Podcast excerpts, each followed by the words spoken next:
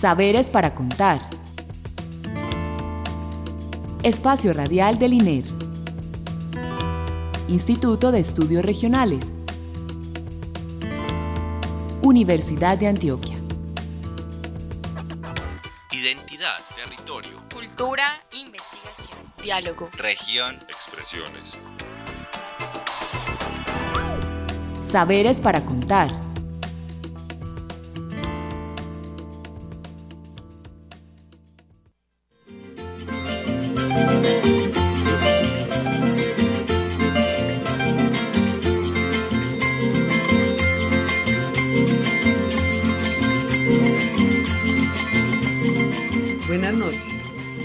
Damos la bienvenida a nuestro programa Saberes para Contar, el espacio radial con el que el Instituto de Estudios Regionales comparte con ustedes los conocimientos que producimos en el INER, los investigadores y estudiantes con quienes los producimos, eh, otros aliados que llegan al INER eh, por distintas circunstancias y demás experiencias interesantes para ustedes, pues que consideramos interesantes para ustedes. Le damos las gracias a Alexis Ramírez por la asistencia técnica y la bienvenida a Mateo Valderrama. Buenas noches, Mateo. Buenas noches. Bueno, Mateo es antropólogo, él es estudiante de la maestría en estudios socioespaciales, él es investigador del grupo Cultura, Violencia y Territorio y con él vamos a hablar hoy de un tema que se llama desarraigos y movilización campesina en contextos de retorno. Este tema hace parte de la serie Dinámicas y Problemáticas Territoriales en Antioquia, en el Oriente Antioqueño, que ya eh, tuvimos un programa anterior, este sería el tercer programa, el segundo del Oriente, porque el primero sobre el Bajo Cauca. Bueno, Mateo, entonces tu tema es súper clave porque este tema, este asunto de los desarraigos y la movilización campesina en contextos de retorno, eh, tú lo ubicas en el municipio de San Francisco, en el oriente antioqueño. Eh, cuéntanos por qué consideras importante como San Francisco y el oriente para analizar como este tema que te interesa tanto. Eh, bueno, este municipio y esa región de Antioquia son espacios muy claves para analizar un problema que es un problema a nivel nacional, ¿cierto? Pues es un drama el, el, el, el tema del desplazamiento, es, sabemos que es un, un, una problemática nacional porque Colombia pues hace ya hace varios años casi que compite con los países africanos y el Medio Oriente como entre los tres primeros puestos de los países con más desplazamiento, con más de 7 millones de, de víctimas de, de desplazamiento. Entonces, pues es un, es un tema nacional que normalmente vemos a partir de cifras, pero es importante acercarnos a casos particulares de municipios, eh, entrar a investigar con métodos cualitativos que nos permitan como ver desde adentro la gente cómo ha vivido, cómo ha experimentado estas problemáticas.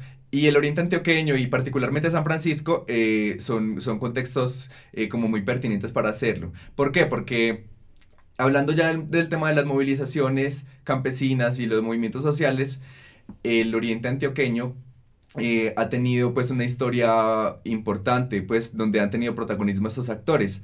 Hay que recordar, por ejemplo, el tema de los movimientos cívicos que hubo a partir de los años 80, que enfrentaban una serie de transformaciones que habían en el territorio, eh, principalmente eh, como una serie de cambios que hubo con la implantación de un modelo energético. Entonces hubo movimientos cívicos importantes eh, que entraron también a exigir, por ejemplo, el acceso a los servicios públicos, eh, también tener soberanía sobre sus recursos naturales, que en esa época se estaban llevando también al, pues, como, como hacer del territorio una despensa, casi una despensa energética de, de, la nación. Entonces yo creo que hubo movimientos importantes y luego procesos de violencia que sufrieron y que acabaron con esos movimientos.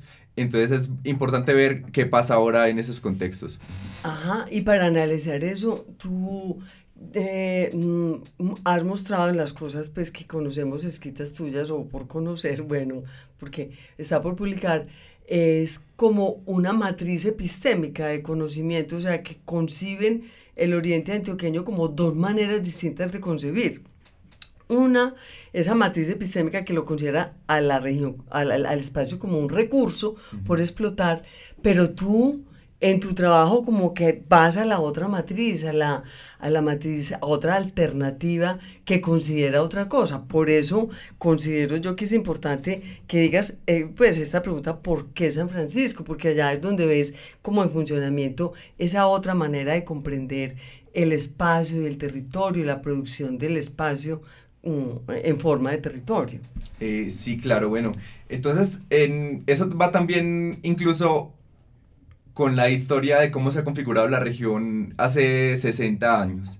Porque digamos que ese modelo de desarrollo se implantó y generó también una fragmentación de la región eh, por polos de desarrollo, hablando de los municipios que quedan en el altiplano, por otros que se dedicaron ya a la producción de energía por medio de los embalses, las zonas de páramos y unos municipios quedaron en una zona que el Estado llamó la zona de bosques, que quedaron más donde había más campesinos. En el caso de San Francisco es uno de ellos, ¿cierto? Entonces yo pienso que ahí se puede ver otra forma de comprender el territorio eh, desde esa misma lógica de esos actores. Y tú lo dices, pues que a mí me gustó mucho el revés de la, de la conexión, o sea, todo el proyecto conectó, la autopista conectó, la zona franca, el aeropuerto, eran proyectos como de conectar mercado, región, etc.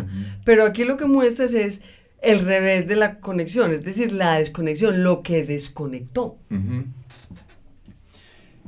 Eso es, sí, es bien importante porque cuando hablamos como de un modelo de desarrollo, casi siempre desarrolla unos polos y como que integra a los otros, pero en una situación muy subordinada, en una posición de subordinación, y en, y en este caso es de los, de los movimientos campesinos, como que siempre se, como que municipios como San Francisco eh, se integraron a la región del oriente antioqueño y de Antioquia misma como, sí, como el revés de ese proyecto, como el revés de un proyecto colonizador. Inicialmente eran como las selvas de Cocornao o el Morro, donde habían indios que habían huido, y desde ese mismo desde que empezó la colonización antioqueña ya ha visto como una tierra, se ha sido visto como una tierra inmoral, y luego eso, como eh, con el paso de los años, estamos haciendo un resumen muy grande, ¿cierto?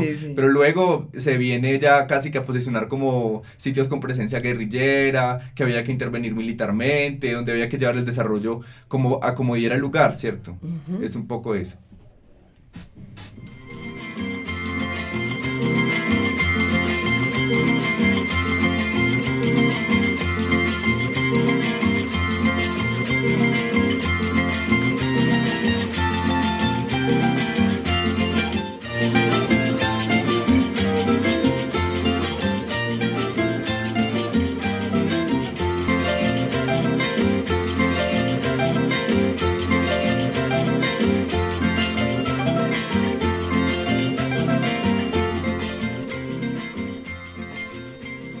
Mateo, en tus escritos tú muestras, porque tú como eres antropólogo y haces muy bonita, buena etnografía y la escribes muy bonito, me parece a mí es linda, eh, cómo en tu recorrido subiendo esos caminos que describes con tanta cansancio, cuando uno lee pues que no alcanza la cima para llegar a la vereda donde van con los campesinos, eh, cuéntanos, transmítenos un poco esa como esa eh, experiencia que te, cuentan a ti los campesinos cuando recorren esos caminos de vuelta a sus territorios que fueron de donde fueron desalojados. Cuéntanos cómo esa experiencia etnográfica te ayuda a producir conocimiento, este conocimiento. Eh, bueno, eh, estamos hablando también un poco de la metodología, que como dices es la etnografía, ¿cierto? Que intentan mucho ver las cosas desde la perspectiva, desde el punto de vista de los actores, de la gente con la que uno trabaja. Es un método muy de a pie y muy artesanal. Entonces yo intenté como una apuesta metodológica que integre como distintas técnicas de conversar, de compartir con la gente, el caminar, ¿cierto? Y me inspiro también en un principio metodológico que ya han desarrollado otros antropólogos, incluso en nuestro país, eh, que tiene que ver con que hay que caminar para conocer. Eso lo desarrollaron los solidarios en el, en el Cauca, pues en el suroccidente colombiano, en el trabajo, por ejemplo, entre Luis Guillermo Vasco y los indígenas guambianos o Misac, que desarrollaban como que ellos para conocer su territorio, su historia, tenían que caminarlo y recorrerlo y andar mucho. Yo me inspiré en eso. Eh, es un contexto distinto el indígena al campesino, pero lo intenté. Y vi que en el ejercicio de caminar con la gente para visitar sus veredas, cuando ellos me llevaban para conocer, era un ejercicio muy importante, incluso para campesinos que los trayectos lo hacen o en mula o a pie en algunas veredas donde, donde las carreteras están en muy malas condiciones. Entonces fue eso, como caminar con la gente y ellos me iban mostrando lugares importantes, eh, objetos que se relacionaban mucho con la historia de esos lugares. Entonces ahí tener como una sensibilidad de la etnografía frente al espacio social, como siempre como con esa mirada, ver cómo en el territorio eh, puede estar inscrita la historia de ese lugar, en las materialidades, los objetos, y en ese mismo ejercicio de caminar, donde se va produciendo conocimiento que es muy distinto al que se produce en un escritorio, ¿cierto? Porque entonces es integrar el cuerpo como un objeto de conocimiento, como un instrumento también de investigación, que eso es la etnografía, que integra todos los sentidos en el ejercicio de caminar yo lo veía y, bueno, porque también los caminos tienen que ver mucho también eh, con la forma como se organiza el territorio de las veredas.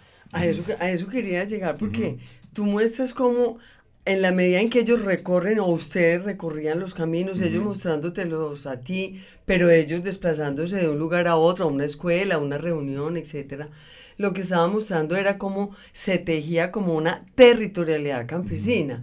Entonces ese concepto de territorialidad campesina, me gustaría que habláramos de él porque sabemos el lugar que el campesino ha ocupado como en nuestra sociedad que, no, que es nada, o sea, tienen eh, eh, protección las comunidades étnicas, las minorías, las comunidades negras, los indígenas o los que tienen los propietarios privados, pero un campesino si no tiene tierra.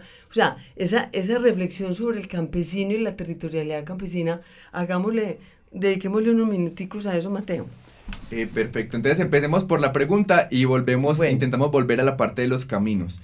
El tema, bueno, hay que empezar un poco entendiendo la ley, ¿cierto? En la constitución política de 1991 fue reconocida una diversidad en Colombia, una diversidad cultural, y eso también iba con reconocer formas de organización y autonomía territorial, porque entonces el reconocer que hay sujetos políticos como los indígenas en, esa, en ese momento, había que reconocerles una autonomía de sus territorios. En el 93 también se reconoció el sujeto de las comunidades afrodescendientes y, sus territorios, con ciertos grados de autonomía también, pero los campesinos quedaron relegados. En 1994 empieza también la disputa jurídica por una figura que se llama las zonas de reserva campesina. Entonces ahí yo creo que los mismos movimientos campesinos empiezan a exigir al Estado también cierta forma de, autonomía territorial, de reconocimiento. Entonces, bueno, eh, ha pasado una, más de una década pues en la disputa por el reconocimiento de las zonas de reserva campesina, eso ha estado un poco marginado. En los acuerdos de La Habana pues eh, yo creo que una de las cosas en que se insistió fue que eso fuera reconocido, pero ahora pues la implementación eh, tiene muchos obstáculos, pero hay, hay también otro, digamos, el movimiento campesino, en la investigación me he dado cuenta que es algo muy diverso, y hay, digamos que otra tendencia del movimiento campesino que ha estado exigiendo también muy insistentemente el reconocimiento de la territorialidad campesina, que es principalmente los movimientos que se recogen en el Coordinador Nacional Agrario, que tiene también presencia nacional y que eh, han intentado posicionar un proyecto de ley por medio de un senador que tienen que se llama Alberto Castilla, que es el primer senador campesino eh, de la región del Catatumbo, que ha intentado posicionar el reconocimiento del sujeto y la territorialidad campesina. Ese proyecto no ha sido aprobado, pero entonces es como el marco al menos jurídico y de las exigencias de los movimientos. En eso, pues yo creo que los movimientos también como que posicionan unos temas que en la academia es importante investigar. Bueno, entonces si, si están exigiendo un reconocimiento de este territorio, la territorialidad, ¿en qué consiste? ¿En qué consiste? ¿En qué consiste? Bueno, entonces yo me intenté acercarme al campo con esas preguntas, incluso con la noción de territorio, territorialidad, como muy académicas, y llegué y yo seguro de que la gente hablaba así, porque en las marchas, en las consignas, la gente dice reconozcamos por la defensa del territorio campesino. A veces hay una tensión entre lo que piensan muchos líderes y la forma como la gente habla en sus veredas. Entonces me encontré que a veces yo hacía un taller o preguntaba y la, la palabra territorio era un poco, a veces no se entendía. Mm, significaba otra cosa. O, a veces no, se, no era parte del vocabulario local, pero sí de su práctica. Entonces me, me, empecé a encontrar que era muy importante hablar de la vereda como esa, ese lugar que atraviesa esos caminos, los ríos, los sitios de trabajo, y que el trabajo era una de las prácticas por medio de las cuales se produce ese territorio cotidianamente. Entonces es importante ver que una de las cosas que pasó cuando los campesinos, las campesinas fueron desplazados, fue que abandonaron sus tierras y esas tierras, según, pues como ellos hablan, se llenaron de maleza, se llenaron de rastrojo, estuvieron abandonadas. Entonces para volver, lo más importante fue volver a trabajar en esas tierras. Pero entonces, ¿cuál es el primer paso para volver? Recuperar los caminos de las veredas, que estaban enmontados, entrochados. Eh, había, por ejemplo, un trazo, ellos lo llaman así, había un trazo por, eh, por el cual ellos entraron trochando, ¿cierto? Como lo dicen, en la trocha, con machete.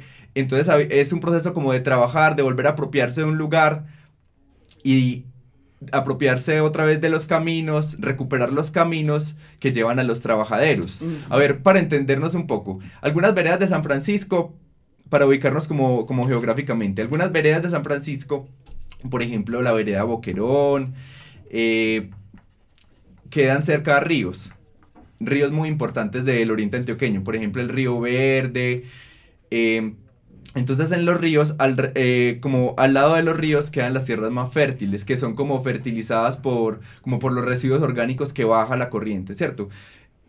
Entonces esos caminos que llevaban, por ejemplo, esos sitios estaban abandonados y actualmente incluso por medio de convites, de formas de trabajo eh, colectivo, la gente ha venido recuperando esos caminos que llevan a los lugares de trabajo. Entonces por eso era importante la centralidad de los caminos, porque es el primer paso para volver.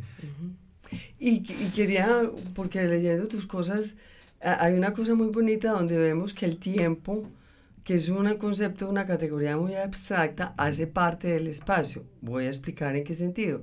Cuando tú relatas cómo sientes los caminos, cuando ellos dicen este es un camino colonial, ellos están tienen una memoria histórica de lo que ha pasado en su territorio, que fueron caminos por donde transitaban los españoles o caminos de mercados cuando hablabas tú del camino de mulatos. Hablemos un poquito como de la memoria histórica asociada con ello, porque no es solamente el espacio que se recorre, es también el tiempo que se revive. Entonces, eh, porque eso hace parte de la reconfiguración de esta territorialidad. Sí, es importante ver que el espacio, también es como un, como un acumulado o como una condensación de, de procesos históricos, de incluso de, larga duración que se van actualizando en la vida de la gente.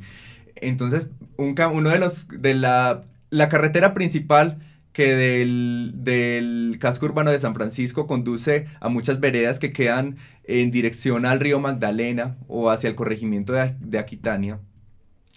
Eh, la, gente recuerda como que esa carretera principal sigue algunos tramos del camino real, ellos lo llaman así, el camino real. Eh, con esa misma denominación de lo real, hay ciertas discusiones, por ejemplo, en la arqueología, ¿cierto? La profesora Sofía Botero, también de la Universidad de Antioquia, ha, por ejemplo, cuestionado que muchos de los caminos reales pudieron haber hecho parte de una red vial prehispánica, pero casi siempre se reconoce solamente la historia después de que llegan los españoles, la conquista. Entonces, como que muchos de los caminos reales, quién sabe si, o sea, debería ya que ir al detalle de una investigación enfocada sobre ese tema, a ver cuál es la historicidad. Este camino real lo construyeron en 1920. Eh, estaba conectado como con vías que llevaban al río Magdalena, pero entonces la gente así tiene muy en cuenta eso, como que su vereda por ejemplo, en el caso de esas veredas que quedan eh, camino como al Magdalena, hacían parte como de un circuito por donde pasaban comerciantes, eh, em, arrieros, mulas, y que como que todo ese movimiento empezó a, condensarse en la creación de, unas, de unos centros poblados o de unas veredas.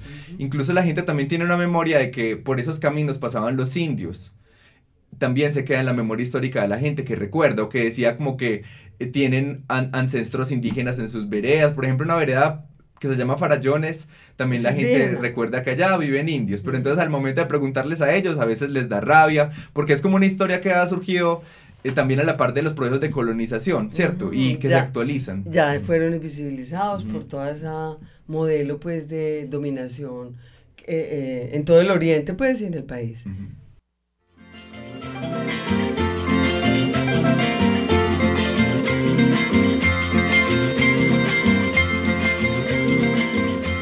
Lo que nos has mostrado eh, sobre, esta, mm, los, sobre los desarraigos y la movilización campesina en contextos de retorno tiende como a, a, ver que es que hay una configuración de una territorialidad campesina, un territorio campesino.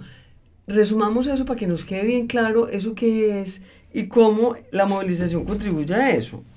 Y, en el tema pues del desarraigo, para que juntemos desarraigo, movilización y territorio, para que finalicemos con eso, Mateo. Bueno, sí, bueno, para cerrar, como ese proceso como de destierro, de desarraigo, eh, generó unas rupturas en los vínculos que las personas tenían con esos territorios, ¿cierto? Y vínculos de distintos tipos.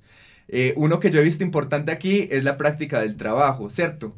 Eh, como una relación de apropiación que las mujeres y los hombres hacen de ese, de ese medio, de ese, de ese territorio. De sus parcelas, de sus territorios, sí. Sí, de sus parcelas y de, y de muchos elementos y que componen. río, sí. todo, sí. Entonces hablamos de ríos, de parcelas, de caminos, también de escuelas, entonces es una generación como de apropiación de todos estos elementos a partir del trabajo, pero no solo visto desde una dimensión netamente económica, sino también como una forma con que la gente produce su vida, Lo su que vida tú llamas cotidiana. el entramado comunitario, que tiene Claro. materialidades, organizaciones, identidades, todo ese complejo.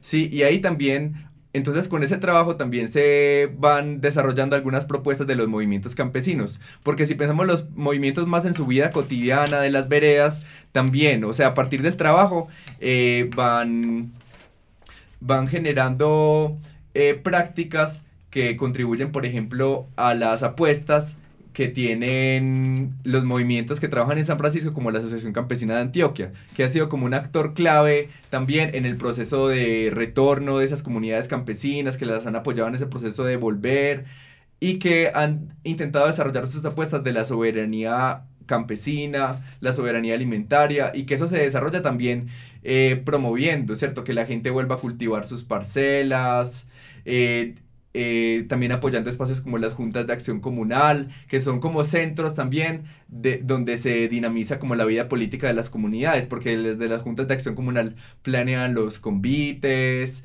eh, planean también arreglos de la infraestructura comunitaria, de bueno, si esos caminos están mal hay que hacer unos trabajos para volver a apropiarlos. eh, también organizar como también las, sí, como, como todas las apuestas del movimiento campesino. Incluso una de las apuestas que tienen ahora es también eh, el, cuál es el lugar de las mujeres campesinas en esa, en esa vida cotidiana, ¿cierto? Y yo creo que hablando también de las formas de apropiación territorial, de construcción de una territorialidad, hay una clave y es el papel que las mujeres tienen en, por ejemplo, en las labores de cuidado, que son muy importantes en el mantenimiento de la vida cotidiana de las veredas, el cuidado de los animales, el cuidado de los niños, mujeres que fueron madres comunitarias, que tuvieron restaurantes. Entonces también es, hace parte de la vida cotidiana campesina que digamos que los hombres de pronto al, al irse a trabajar como jornaleros afuera, de pronto no participan tan protagónicamente como ellas. Pero de todas maneras el conflicto cambió esos roles tradicionales de que la mujer es la que cuida, porque a la mujer también le ha tocado trabajar, o sea, asumir roles masculinos. O sea, eso o sea, hace parte de la reconfiguración de esa territorialidad, ¿o no, Mateo? Sí, claro, porque muchas de ellas em, quedaron solas, porque los hombres eran más los que Mataron. participaban, sí, como, o participaban del conflicto, o fueron asesinados. Entonces, claro que a ellas les tocó asumir como muchos, muchos trabajos que hacían más los hombres, eh, pero también es importante reconocer los trabajos que ellas tienen también como algo así como los trabajos que la sociedad les ha asignado y darles un valor político, ¿cierto? Al- hasta los trabajos, por ejemplo, de, de transformación de los alimentos, de la cocina, que es tan central también en esa relación con los alimentos que se tienen en, un- en una vereda, en un territorio campesino. Entonces, eh, eh, lo, lo que yo pues como saco en conclusión y me parece que es bueno resaltar es que ni la movilización sol- social sola, ni las prácticas eh, eh, femeninas o masculinas solas, ni los caminos solos, nada solo significa nada, sino todo el entramado es el que va configurando un nuevo territorio campesino a raíz de los retornos, ¿cierto? O sea, y ya la última pregunta, ¿cómo esa territorialidad antes del conflicto y después del conflicto cambió? ¿Se puede decir que se transformó o no? Sí, claro, ha habido una transformación muy fuerte. Aunque es difícil ver como esos territorios antes del conflicto porque, o sea, desde la violencia de los años 50, eh, luego con la eh, violencia social, conflicto armado más entre eh, guerrillas, paramilitares, ejército, que ya se dio como entre los 80, los 90, el principio de los 2000, como que es difícil pensar el territorio antes del conflicto, ¿cierto? Pero bueno, eh, digamos que en la, en la época como de los años 90, el territorio incluso estaba mucho más poblado, por ejemplo, de cultivos de coca, como con también formas de organización comunitaria fuerte, ¿cierto? La gente igual recuerda que antes de desplazarse habían veredas muy pobladas, donde hacían trabajos comunitarios muy fortalecidos, ¿cierto? Eh, y que cuando se desplazaron, eh, fue muy difícil, ha sido muy difícil volver a poblar, a poblar las veredas, porque veredas donde vivían más de 50 familias, ahora hay 20 o menos. ¿Esos retornos son de hace cuántos años para acá, Mateo? Eh, a partir del año 2005. Sí, Entonces, algo que cambia es que hay menos gente, la organización comunitaria se ha venido poco a poco volviendo a levantar, pero es un proceso lento, ¿cierto? Han pasado muy pocos años, la gente sigue volviendo a su territorio, entonces es como un trabajo de reconstrucción de toda la vida, como tú dices, ¿cierto? Que el territorio y la vida campesina es, un, es algo integral, donde solo podemos separar los elementos como analíticamente, pero en la vida y la forma como la gente se relaciona con un lugar, todos esos elementos están ahí condensados. Y en 30 segundos, porque ya no podemos seguir lo que pasa en San Francisco, podemos decir que pasa en otras localidades del Oriente o San Francisco es un lugar especial. Eh, pasa en otras localidades del Oriente y yo creo que de Colombia, pues en el, en el drama de los desarraigos, de los procesos de retorno y de volver a levantar movimientos en esos lugares, es un problema que tiene muchas similitudes a nivel nacional. Pues intuyendo, porque habría que investigar cada caso, ¿cierto? O sea, estamos en un momento histórico de configurando una territorialidad campesina importante y ahora posiblemente con los acuerdos de La Habana, pues si se desarrollaran, como se dice, pues esos planes de desarrollo con enfoque territorial. Sería, estaríamos ante eso, ¿o no, Mateo? Pues el, el, contexto de la implementación está muy difícil, eh, pero pues no hay que perder la esperanza, ¿cierto? Y que las comunidades a la final tienen el protagonismo de esos procesos. Bueno, eh, se nos acaba el tiempo, Mateo. Mira que el tema da para mucho, no me da pena cortarte, pero tenemos que terminar. Le damos gracias a, a Mateo Valderrama por tu participación en este programa. Muchas gracias a ustedes por abrir la invitación. Bueno, y también a Alexis Ramírez por la asistencia técnica, a Caterina Montoya por la realización. Estuvo con ustedes en la conducción Clara Inés Aramburo. Eh, pueden escribirnos a saberes para contar arroba gmail.com también estamos en Facebook y en Twitter. Si necesitan información sobre el programa, eh, pueden eh, escribir, eh, llamar al 219-5699 al Instituto de Estudios Regionales. Bueno, feliz noche y muchas gracias.